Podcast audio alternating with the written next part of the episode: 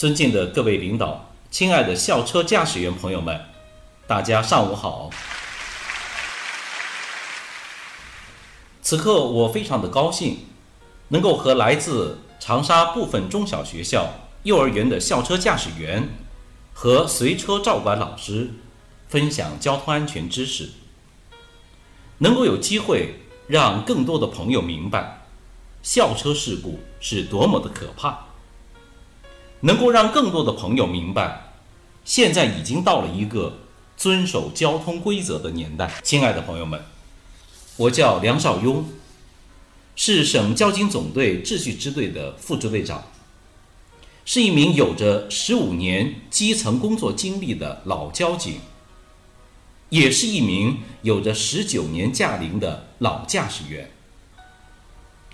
这些年来，我听了太多。让人痛心的故事，看了太多本不应该发生的事故。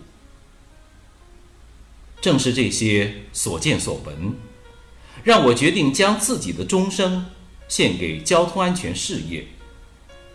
我要用我所掌握的知识，告诉更多的朋友们，遵守交通规则太重要了。十余年来。我先后公益演讲一百二十多场，听众超过六万人，包含各类专业驾驶员、驾校学生、军人、在校大中小学生、工厂工人、村镇农民等。为什么这么卖力的去讲呢？我的想法很简单，哪怕我的一场演讲、十场演讲、百场演讲，只能挽回一条生命，我认为。我的付出都是值得的。我也衷心希望更多有爱心、有担当的朋友能够站出来，和我一起共同倡导交通安全，将这一平凡而光荣的事业延续下去。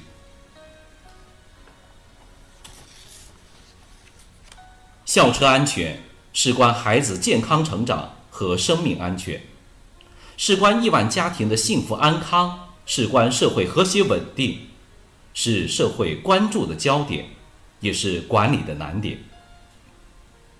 坦率地说，校车安全管理还面临不少困难和问题。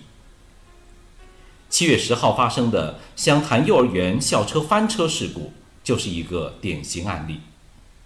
这起事故共造成八名幼儿、一名司机和两位随车照管老师，共十一人死亡。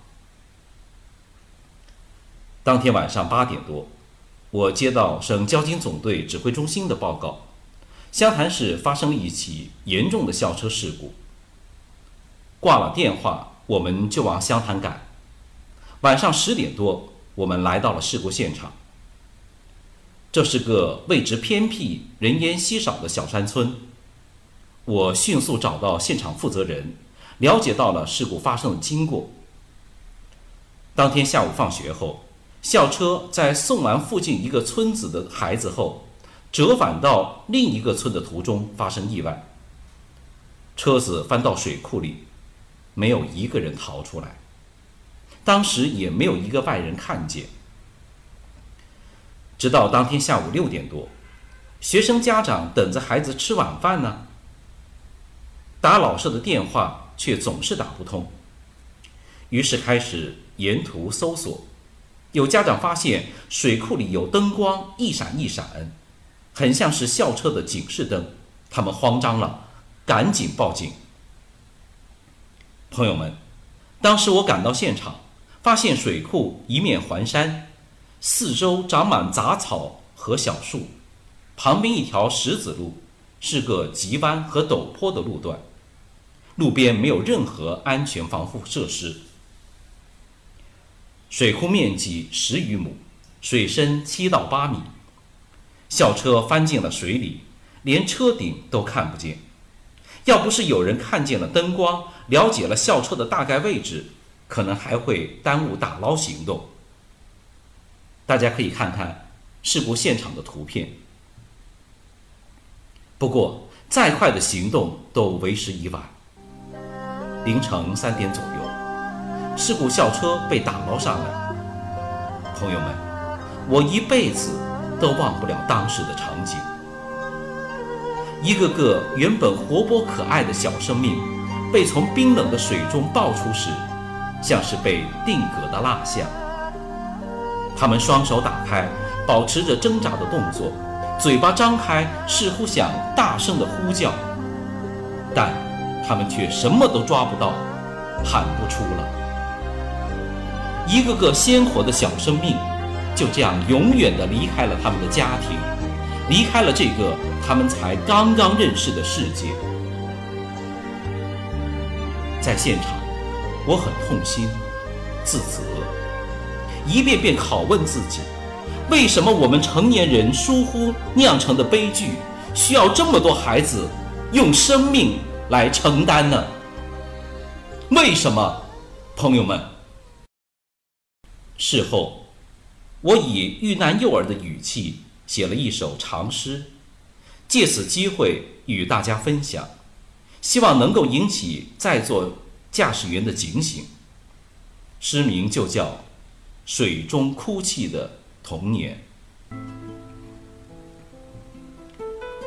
妈妈，我来不及想这个世界发生了什么，我小小的身体就被压在山一样沉重的校车下。妈妈，我跑不出来了。妈妈，离我最近的是书包，已经散开了，鞋子也不见了，我没办法整理好它，你会怪我吗？妈妈，我怎么牵不到你的手？对不起，我有时候没听你的话。外面有人拼命地喊我的名字，可是我怎么讲不出话了呢？妈妈，我好虚弱，身上好痛，我想出去，可是我动不了。我好想见到你和爸爸，还有爷爷奶奶。妈妈，爸爸，旁边也有几个同学像我这样趴着，也和我一样躺在水里起不来了吗？阿姨和司机伯伯呢？他们跑得动吗？能跑出这冰冷和沉重吗？妈妈，我不想死，我爱你，我还没有看够这个世界，我还没有长大。妈妈，你们在哪里？能再次牵我的手吗？刚才照亮我的阳光也没有了，天一定黑了。平常我们家人都是挤在一桌吃晚饭了吧？永远也做不到一块儿了吗？妈妈，你们在哪儿？怎么还没来？其他小朋友也出事了吗？我好担心，我想出去找你们，可是我动不了了。妈妈，爸爸，好想听到你们的声音，好想，好想。我好冷，我好饿。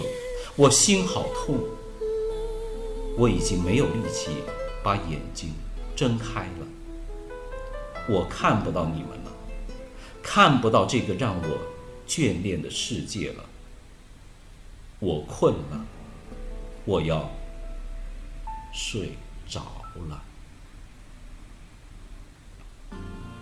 驾驶员朋友们，你们听到了吗？这是孩子们在水中发出的呼喊呢。你们知道吗？从此，孩子们的爷爷奶奶将老无所依；从此，他们的爸爸妈妈将相依为命，痛苦一生啊！我这里有一组数据：从2010年至今的四年来，全国至少发生了43起重大校车安全事故，死亡人数。达到一百五十三人，其中多数是幼儿，有六起事故，死亡人数超过十人。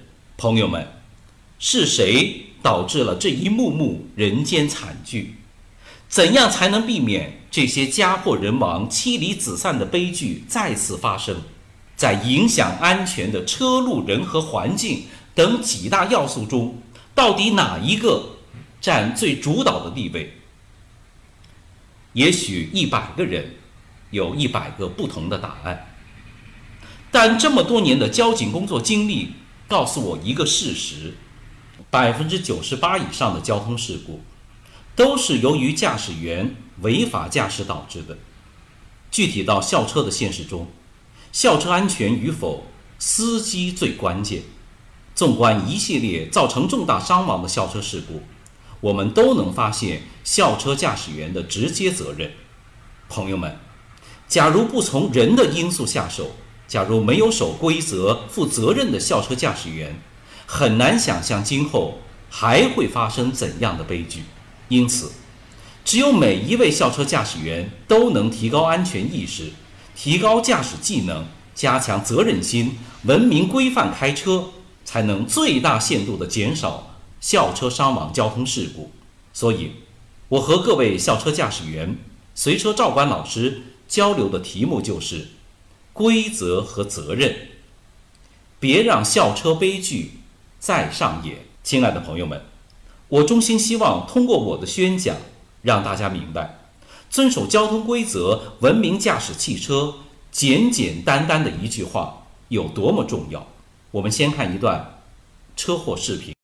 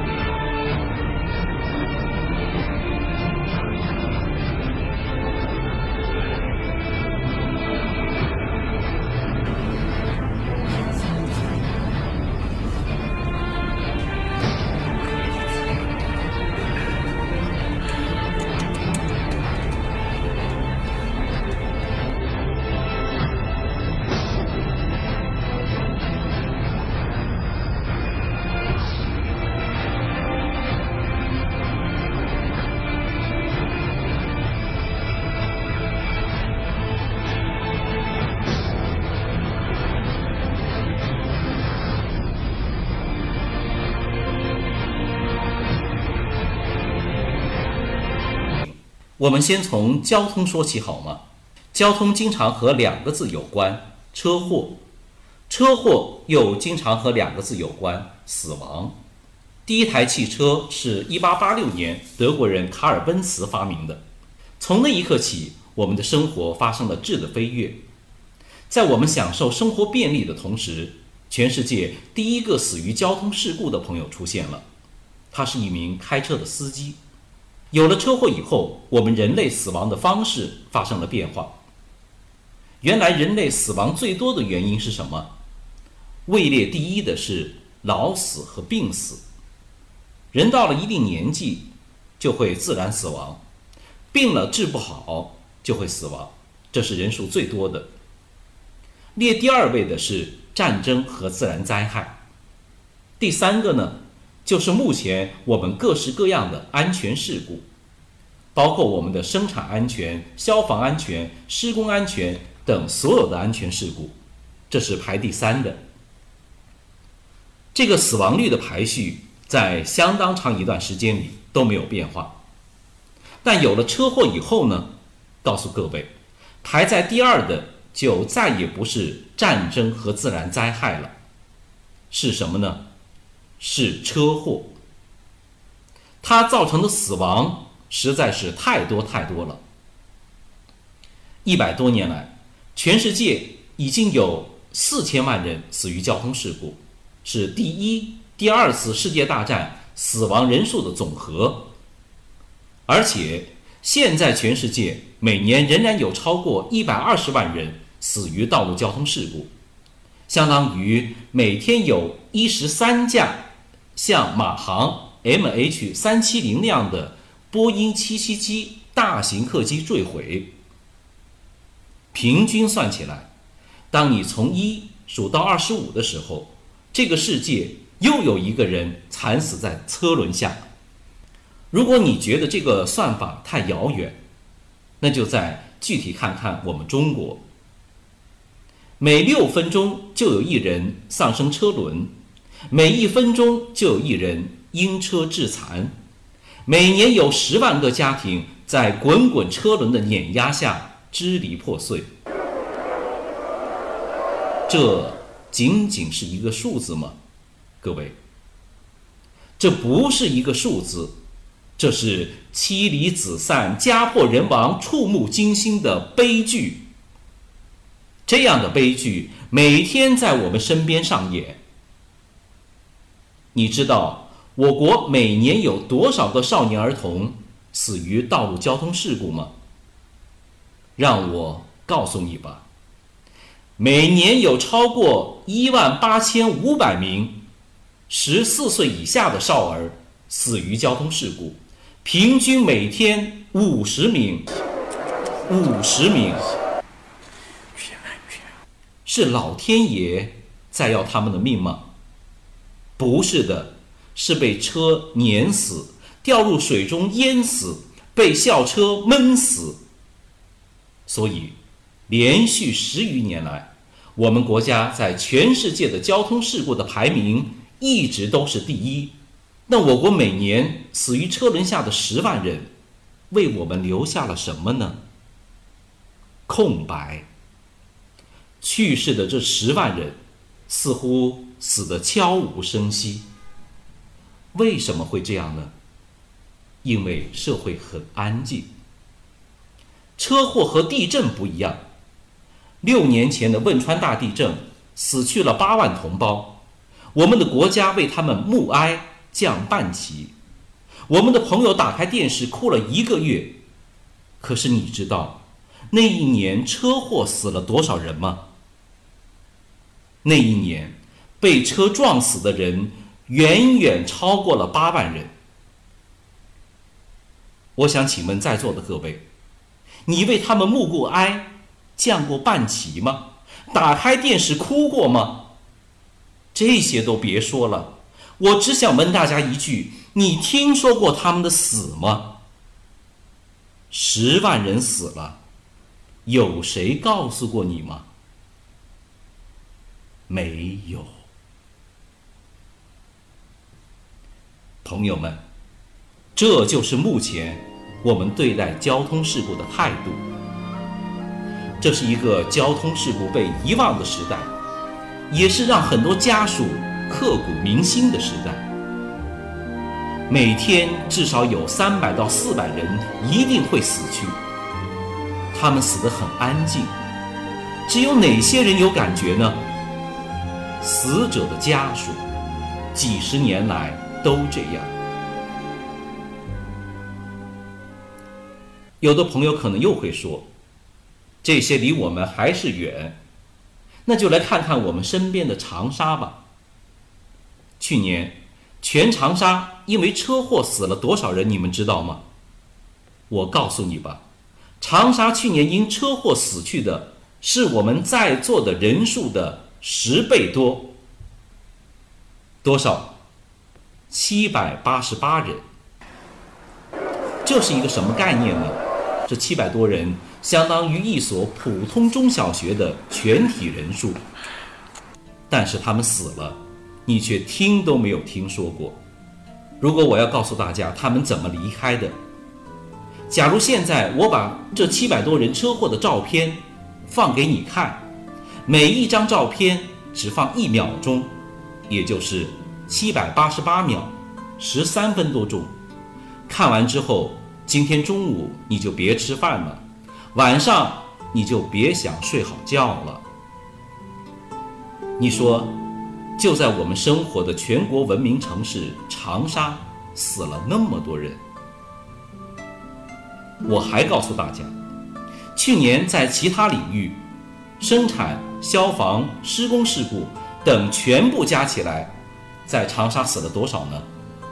不到一百个，而被撞死的将近八百个。车祸已经成为导致死亡的罪魁祸首。但是，我们对车祸的重视程度，我觉得不敢恭维。好了，接下来看一看山西丰县的。这起校车事故吧。下午，徐州市丰县又发生了一起校车侧翻事故，截止到目前，已经导致十五名学生死亡，八人受伤。我们的记者随即赶往现场进行了采访。我身后就是校车翻车事故的现场。虽然事故已经过去了十几个小时，校车也已经被拖走，不过对于现场的痕迹依然清晰。我们可以看到，当时校车应该就是从我的脚这个位置稍微左打了一点方向，可能是由于路边的土质比较疏松，侧翻到了沟渠里边，导致沟渠大片的芦苇被压倒。而在现场，我们仍然可以发现不少的学生衣物以及文具，可见当时的车祸是多么的惨烈。记者在现场看到，事发的道路是一条乡村小路，四米宽，中间高，两边低。附近村民介绍，当时这辆牌照为苏 CR 幺八三六的校车司机正在打电话，突遇前方的三轮车避让不及，校车侧翻到左侧的沟里。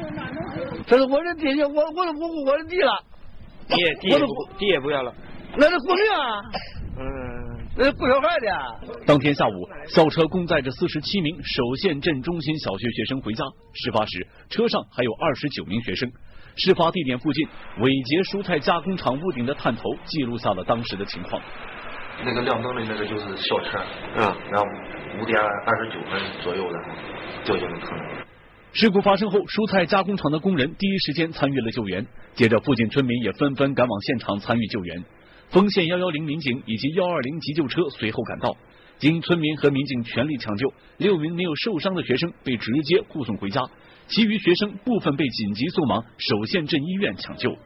朋友们，你们从中得到了什么教训？我告诉大家，这个车开得并不算快，校车核载五十二人，接送四十九名小学生，也没有超载。为什么会翻车呢？据交警的调查，校车是在超越前方一台人力三轮车的过程中，驶出左侧路面，侧翻到路边水沟，车厢里进水，导致部分被挤压在下层的学生溺水窒息。事故共造成十五名小学生死亡，八人受伤。可能有的朋友会问呢？超车很正常啊，为什么会翻车呢？实际情况是，驾驶员洪旭在开车的时候分了心，他在干什么呢？他在打电话。这就是我们的校车司机，车上还有四十九名学生啊。今天我想问在座的各位校车驾驶员，大家堵车的时候发短信的多不多？多，玩微信的多不多？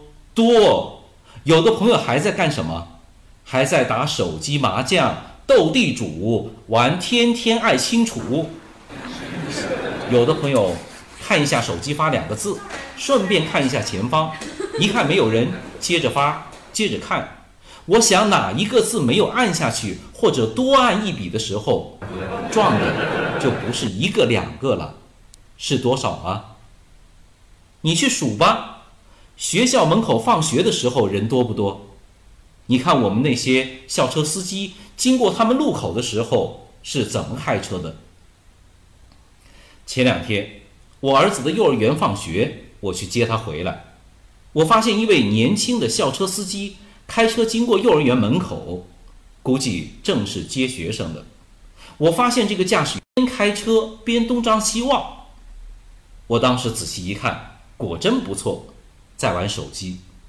我当时就想啊，幼儿园门口的人真多呀，一两百个走来走去的。这个驾驶员还敢边玩手机边开车，我说他胆子真大，不要命啊！后来一想，我又想通了。我想通了什么呢？这个驾驶员这么做，应该有他的理由。他不会无缘无故这么做的，他至少有两个理由。哪两个理由呢？第一个理由就是，嘿嘿，我的车子开得很慢呢。第二个理由就是，嘿嘿，我昨天也是这么干的，都没事。我前天也是这么干的，我都干了半年了都没事，所以我今天干了。我还告诉你，明天我可能还会干呢。朋友们，我想请问大家，他还能干多久啊？哎呀，好危险啊！这真的不安全。众人众人开始。有的人说干一年，我可以告诉你，他还可以干两年，甚至三年都有可能。但是还有可能，他明天就干不下去了。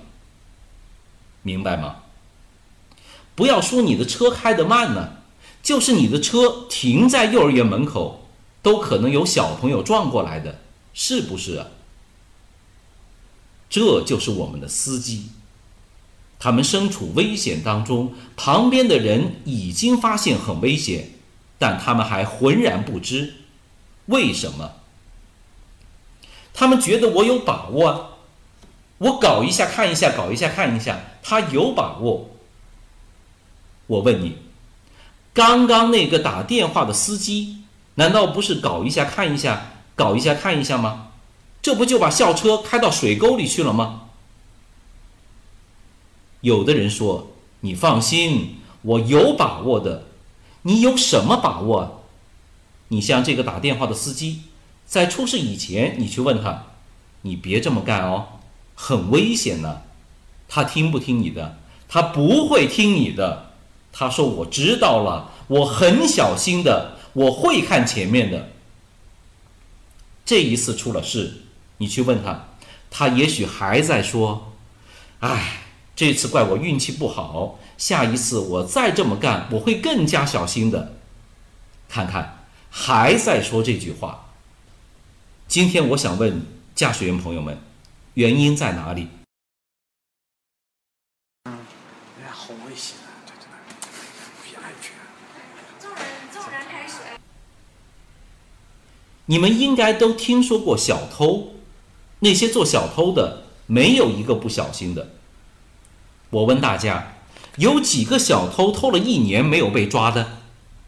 回答我。不要说偷一年了，绝大部分小偷偷半年，全部都被抓了。为什么小偷偷了几个月都被抓了呢？请大家告诉我，难道是他不小心吗？肯定不是。那那么小心，他为什么被抓呢？朋友们，请你们回答我，原因在哪里？